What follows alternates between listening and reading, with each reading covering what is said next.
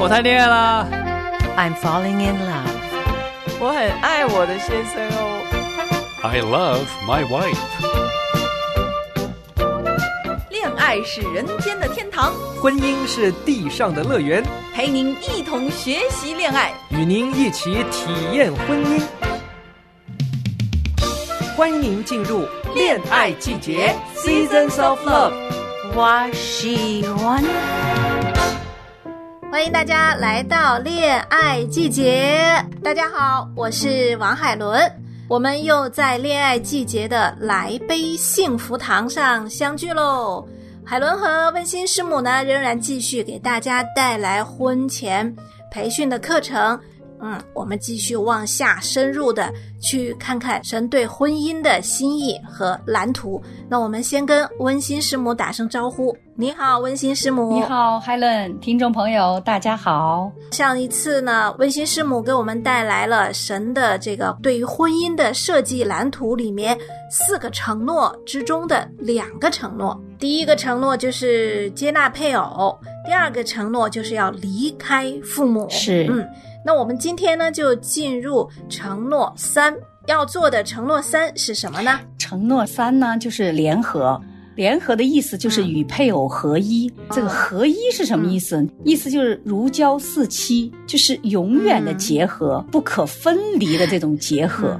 做一些选择题，这几个选择题就是在婚姻关系中让你们与配偶合一的因素是哪些呢？他就说是家人的期待。离婚是有辱家门的，所以我不会离婚，这是一个选择。嗯、第二个选择是避免离婚造成的损失以及影响我们的前途。嗯、好，这是第二个。嗯、第三个就是誓言与约定，我承诺要守信，敬重我的配偶，我的神。这是第三个哈。第四个就是良好的沟通与化解问题的技巧。嗯，四个要对选一个，选一个是吧？对，有标准答案吧？对，那当然，那就是誓言和约定嘛。对啊，我们合一是因为这是我要承守的这个誓言，是我要守的约，守约，啊、我要敬重对我的配偶，我要敬重我的神。对，就是我在神面前立下的约。对，所以我们基督徒的婚礼为什么那么重要？嗯、比你到民政局去领个结婚证要重要很多。为什么那么重要？这是一个立约的现场。嗯，以前我没结婚之前呢，经常看那种国外的影片啊，嗯、特别是浪漫结婚仪式上，夫妻双方交换戒指，互相诉说这个誓言。嗯、那个时候好像就觉得只是一个拍片子嘛，嗯、或者只是一个这个电影里的爱情故事或电影里的婚礼故事。到现实生活中呢，我就觉得很多人国内慢慢的大家经济状况好了，也愿意这样子。做有这样的仪式感的时候，大家就把那个婚姻誓言抄下来，但是根本不知道什么意思，对吧？对，我们也照着念。那时候司仪，我记得我参加过挺多这种不是主内的这个婚礼哈，嗯、大家就把小纸条拿出来，嗯、然后照着念。那念的都是从那个网上啊，或者随便一个电影里抄下来的。因为看国外电影哈，都有这样的誓言。啊、反正我每次到现在都是参加这种主内的这种婚礼，在誓词部分都特别的感动，嗯、就是那个证婚人会问他们，嗯、然后他们彼此会有单独的誓言的分享，所以这个立约多么重要。温馨师母，你今天就要给我们讲讲到底，嗯，这个婚礼上的婚姻誓词，嗯、它到底在讲什么？它的含义是什么？它就是婚礼上，就是不像那些他们一般就照抄一下哈，念一下给对方听一下。嗯，基督徒的婚礼，我们是婚礼的现场是三方在立约，是男人。哦女人和神之间的约定，所以我们是三方的立约。人多不可靠啊！你看以色列的历史，上帝一直跟他们立约，拉住他们，他们就是爽约啊，就是不停的背逆啊。人是靠不住的，嗯、所以我们要去跟神立约。这个点非常好。对他这个誓词里面呢，主要是要包括三方面的内容。就是说，嗯，一个是我们是一生一世的夫妻，在那个誓词里面会说，你是否愿意这一生都只是与你的配偶同住，直到死亡把你们分开。这个一生一世的概念就是这个概念。第二个就是彼此相爱，互相照顾。嗯，这个就是说，无论你疾病了、无论健康了，对，嗯，贫穷啊，对富足啊，嗯，第三个忠于配偶，忠于配偶就是刚才讲的，我这一生唯独与你居住，在身体上还有精情感上、心心灵上、哎。情感上对，都忠于配偶，配偶，对，嗯。就是包括这三方面的内容，但是可能誓词嗯。的排列啊，有些不一样，表述不一样，但是要包含这三方面。其实，当你详详细细的去写的时候，你是非常感动的，而且你觉得这个是誓言，这个是要兑现嗯的，你是不能说说就算了的，因为圣经也告诉我们不可随意起誓。所以你不能乱去起誓，起了誓你又不去兑现，你又不去嗯守这个约，神是相当不喜悦的。曾经有一位牧师在一次正道当中就说，他给师母重新写了一份婚姻的誓词，好像说了二十来个无论，当时都把我们震惊了。哈哈，就说无论你是癌症，无论你出车祸，你残疾了，嗯，嗯。就特别详细的那种灾难、啊，哦就是那种苦难，我都怎么怎么样，甚至包括说，如果说你出轨，我都能等你多久，嗯。这样让我们超级感动。他是在一次讲道当中讲出来的。我们虽然可能写不了二十条，但是呃，嗯我们是可以想象一下，老了生老病死很正常，生病也是非常正常的，所以我们就去想象一下，无论老了他怎么怎么样的时候，我仍然嗯。照顾你、爱你，嗯。直到死亡嗯把我们分开。我写了，我在我老公面前念了一下，我看他也是给感动的。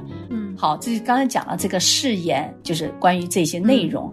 再问问这些准新人，你们认为神为什么这么强烈的反对离婚呢？就是要让他们对这件事情警醒。离婚不是随随便便，我们两个人过不下去了，性格不合，就是过不到一起，我就拜拜。神是非常强烈的反对离婚，为什么呢？要问问他们，看他们是否理解了。嗯嗯，那标准答案是什么呢？啊，就是承诺，对，我相信他们很多也不是特别清楚。嗯，那要教导给他们的是什么呢？要教导给他们的就是，这是一个你们已经在神面前立约了，这是一个无条件的、始终如一的承诺，是你的意志层面做的决定，要与这个人厮守一生。意志的意思就是说，不是情感上的，我不爱他了，我见不得他，我见着他就烦，我没有办法跟他过了，这个就是情感层面的。对，对。这个是你立约是意志上的，我决定，我在神面前承诺，我与你一生一世永不分开，这是你意志层面的一个决定，也是向神守约。我觉得这个是非常重要的哈，就是刚才啊、呃你把这个意志层面的说出来。对因为很多时候我们觉得结婚是感情到了、情绪到了，我们就结婚。对那离婚没感情了，没情绪了，没有爱了，这些其实都还是在这种情感方面的。情感本身就是飘忽不定的，对情感也是特别容易改变的啊、我们如果把一个约立在一个情感方面的话，那完全是不牢固的。但是你说到这个誓约是在神这位立约的神的面前，嗯，虽然看不见，却是我们意志上做的一个决定。嗯，本来爱就是一个意志上的决定，而不是单单是情感上的。情感上就是太不靠谱了嘛。还有一点啊，一定要给他们强调，就是离婚不但是对你和所爱的人造成的伤害，同时一个非常重要的是，你羞辱了神的名。嗯，就是离婚不是你们两个人的事啊，你们是关乎到神的名这么大件事情。神把你们配合在一起，然后你说不行，神你这没配对，我不要他，他根本就不适合我，重新来过。这对神就是不信任嘛，这就是羞辱了神的名。神本来是让你们配合在一起，在婚姻中去磨合，去越来越磨合的像他的形象来荣耀他的名。结果你说不行，我磨合不了，我这个棱角我打不下去，我看的都是他的棱角来刺我，不行，我得换一个。神啊，这事儿没办法，没得讲，所以就我要跟他 拜拜。你想想，所以这不是你们俩的事，是羞辱了神的名，这个就是要给他们一个提醒。对，那我们就现在就知道了，第三个承诺就是和配偶合一。嗯，这个合一不光是说两个铺盖卷儿放到一块儿，不是的，是关系的合一，嗯还有彼此相爱的合一，互相照顾的合一，对这个忠诚度的合一。嗯，对，一个誓约就是一个立约。嗯，讲完了承诺三，我们就来到承诺四。那承诺四又是什么呢？哇，承诺四就是最高级的了。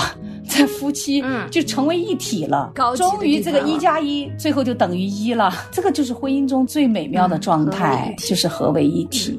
它这个合为一体是什么意思呢？就是夫妻两个人完全的合一，完全的合一，嗯就是我们说是因着誓约在灵命上成为一体。我的软弱他知道，我们可以彼此的祷告，彼此的兼顾，到神面前来祈求，一起的让神的话语来光照，圣灵的带领，这是在灵命上的合一，成为一体。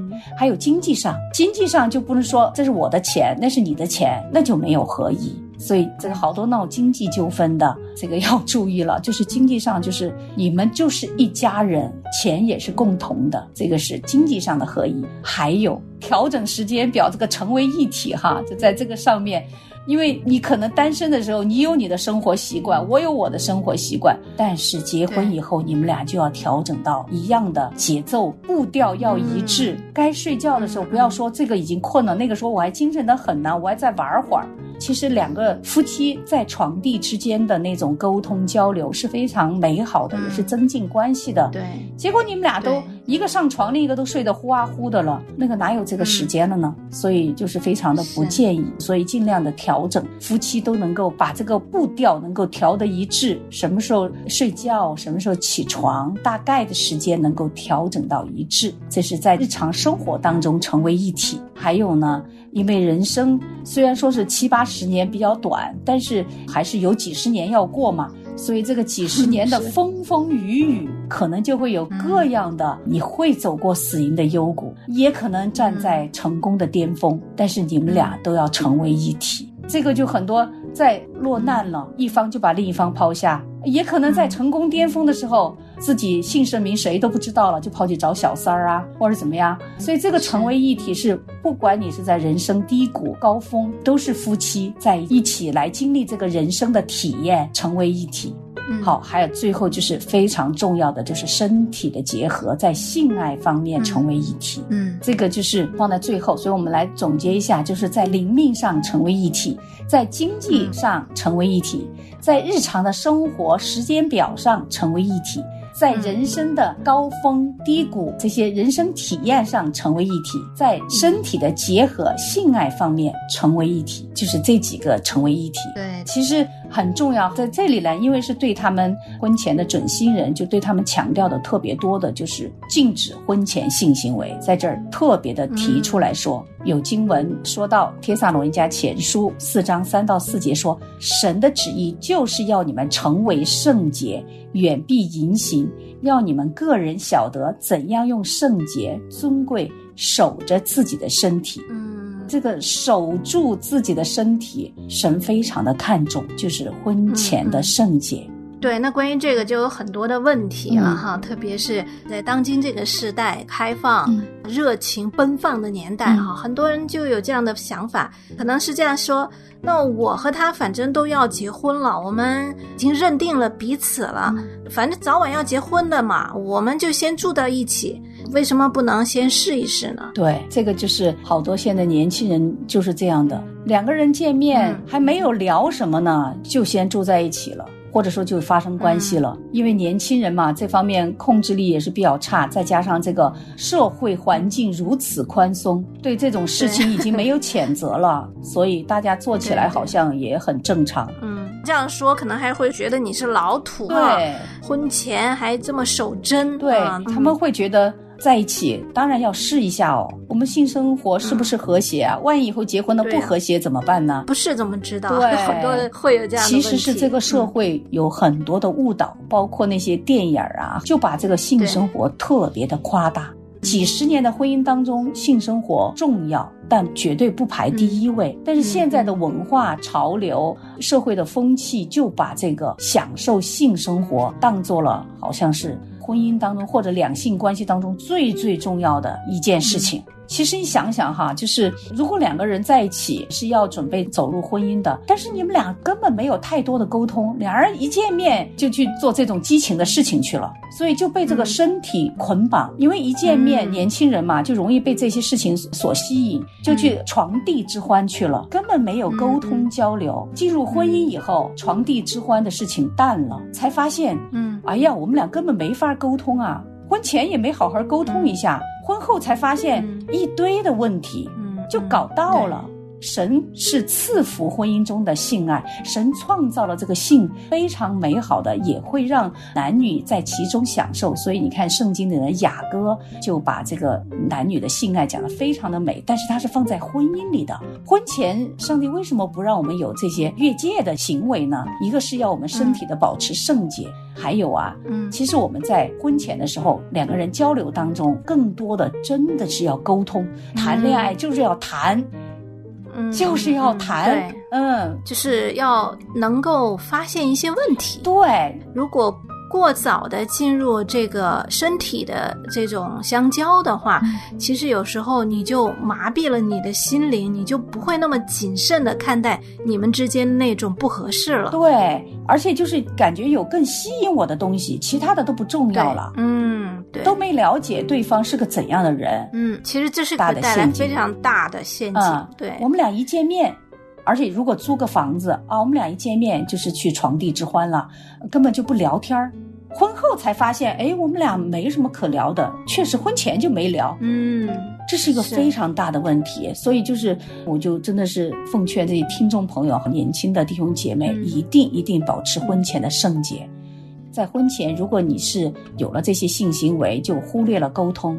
还有第二个问题，我觉得单身姐妹会严重一些，就是当你跟对方发生了身体上的这些关系之后，你是对他有情感依赖的，所以啊当你发现他其实有一堆问题，你不满意，你觉得他不能做你的丈夫，但是因为你跟他有这些关系了，你觉得你是他的人了，就是还是有这种情感在里面，就有点粘连了。虽然觉得他不满意，他有很多都不行，都不是一个做丈夫的样子哈。但是这方面我离不开他了，或者我不能离开他了，我是他的人了，嗯就草草的进入婚姻。我身边有很多人，有些是这样的，就非常惨。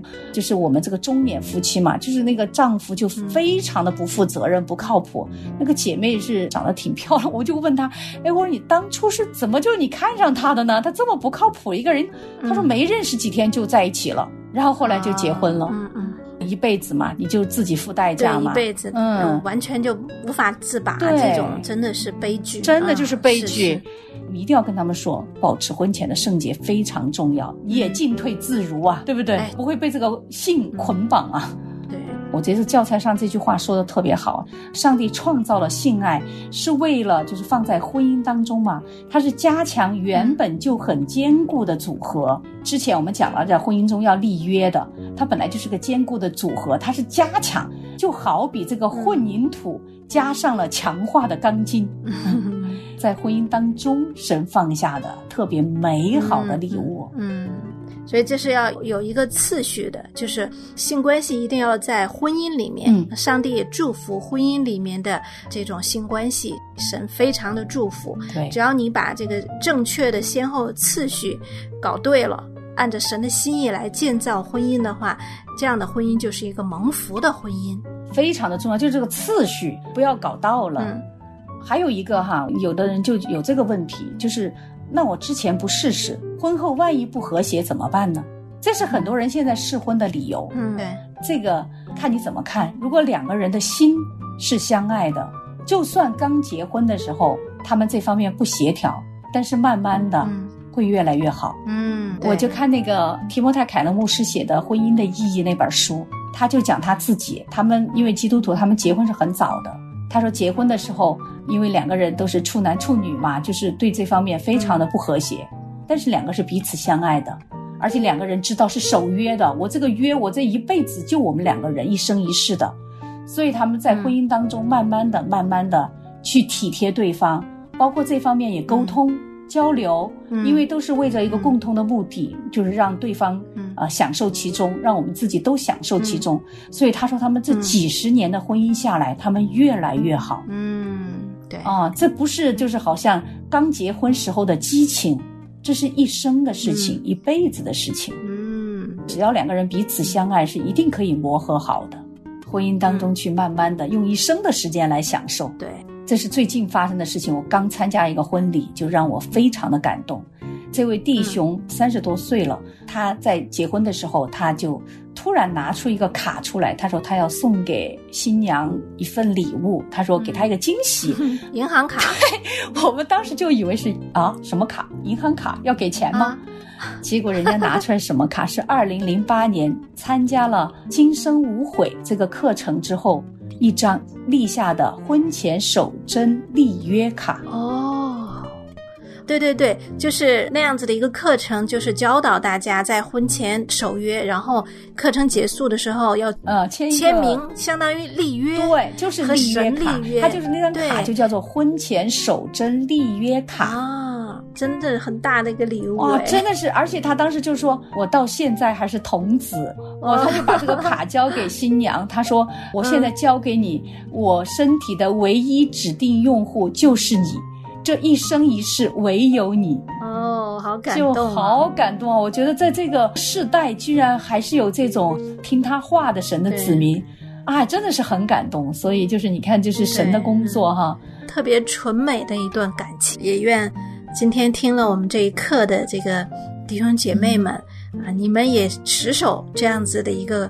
心愿，在上帝面前立这个约，嗯就是当最后你和你最心爱的那位是神所配合的那一位面前，你呈上你这样的一份真心，这样的一份忠贞的信心，嗯交给他，嗯，多美啊！是的。嗯好，所以最后呢，就是有一个合一的婚姻的一个总结。刚才我们把四个承诺已经讲完了，就是有一个合一婚姻的总结，就是《传道书》四章九节，我们都大家很熟悉的经文，就是两个人总比一个人好，因为二人劳碌同得美好的果效。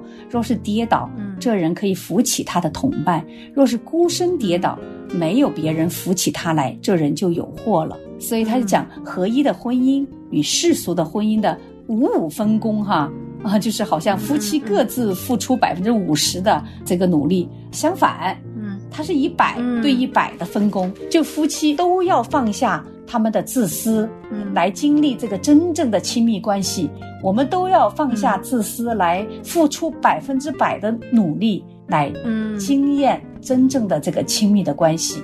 婚姻的核心就是夫妻和神之间紧密的属灵关系，嗯，嗯必须要跟神有紧密的属灵关系，你们的婚姻才可能是合一的。就是说，神必须在你们婚姻当中做中心的位置，嗯这个才可能是合一的。嗯，这就是说到最关键的问题。对，所以他最后就有一个啊总结，最重要的。嗯，嗯就后面有三句话哈，我觉得也是挺好的，我念一下。他说：“虽然神让两个彼此互补的人合而为一，却不一定能满足彼此的需要。这个我们一定要记住，对方不可能满足我所有的全部的需要。好，第二句话就是，有些需要只有其他人可以满足，有些只有神能满足。嗯这个我就想到我们有些姐妹就说弟兄老是不跟我聊天儿，他回来就在那儿不跟我聊天儿，呃，我就跟他们说，弟兄本来说话说的少，他上班累了，你让他休息一会儿。你要特别想聊天呢，就找姐妹聊嘛。就 所以有的是姐妹哈，就闺蜜啊，可以就是我们讲的是属灵上的伙伴儿，这些可以跟你有这些满足的。但是有些就真的是只有神能够满足你。配偶是满足不了的。如果你把所有的希望都寄托在配偶那儿，配偶就成了你的偶像，你就会 就高看配偶，也是会很惨的。好，第三个也是刚才我们聊到的话题，就是立志改造配偶的人，千万别结婚。对，这是敲警钟哈，嗯。啊，就是你想结婚，如果你是抱着改造对方的目的，你还不如不结婚。是。结婚之前我还想到，哎呀，结婚之后让他什么什么改一下，嗯。就把这些想法拿掉，嗯，因为我们潜意识里面真的是特别想改造对对方，对是自我中心的这种罪人的本相就是这样，嗯特别想对方来迎合我，而不想改变我自己去迎合对方。嗯，这就是想在婚姻当中做神，对，让对方围着我们转，然后让所有的都按照我们自己的心意对来呈现。嗯，对，愿我的旨意行在我们家庭中。如同行在天上。嗯，这就太可怕了，是自己把自己当成神了，嗯嗯嗯，好的，那我们今天呢，真是和温馨师母走过了这样的一个婚姻设计图的过程，就是四个承诺的最后两个是与配偶合一和承诺成为一体，嗯，真的非常的棒。那当然呢，我们的课程、我们的节目还没有完，在下一次节目里呢，温馨师母继续会带给大家更深入的分享、更深入的思考。好的，我们今天呢就停在这里，我们和大家相约下期见，再见，温馨师母，再谢谢见。，Helen，再见，听众朋友。